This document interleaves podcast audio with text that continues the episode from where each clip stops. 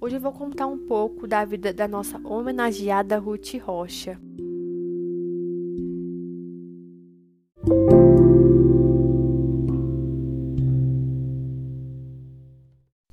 Ruth Rocha nasceu no dia 2 de março de 1931 em São Paulo. Seus pais chamavam-se Álvaro e Esther. Desde pequena já ouvia anedotas de família que sua mãe lhe contava ao pé do ouvido.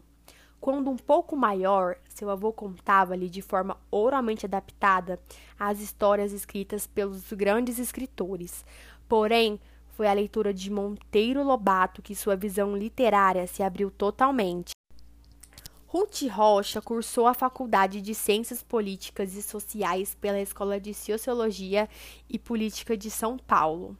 Lá ela conheceu Eduardo Rocha, de quem aderiu o sobrenome ao se casar. Tiveram uma filha e lhe deram o nome de Mariana, que por curiosidade foi uma grande inspiração para as primeiras obras da escritora. Entre os anos de 1957 e 1972, Ruth Rocha trabalhou como orientadora do Colégio Rio Branco, começando também a escrever para a revista Cláudia sobre assuntos educacionais. E foi aí então que sua amiga Sônia Robato, que dirigia a revista Recreio, desafiou Ruth Rocha a escrever uma história infantil, a qual foi inspirada nas inquietações de sua filha. Sônia a publicou na revista. Logo teve bastante sucesso e anos depois a história foi publicada em um livro. E foi aí então que Ruth Rocha publicou o seu primeiro livro, Palavras, Muitas Palavras, em 1976. O livro trazia diversas imagens e uma ideia fantástica, com a finalidade de mostrar às crianças que ler poderia ser algo extremamente divertido.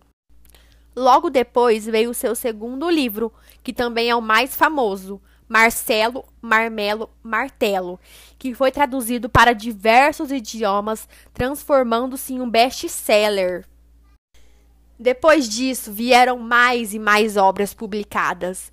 Ruth Rocha tem mais de 50 anos de envolvimento literário e publicou mais de 200 títulos. E suas obras já foram traduzidas para 25 idiomas.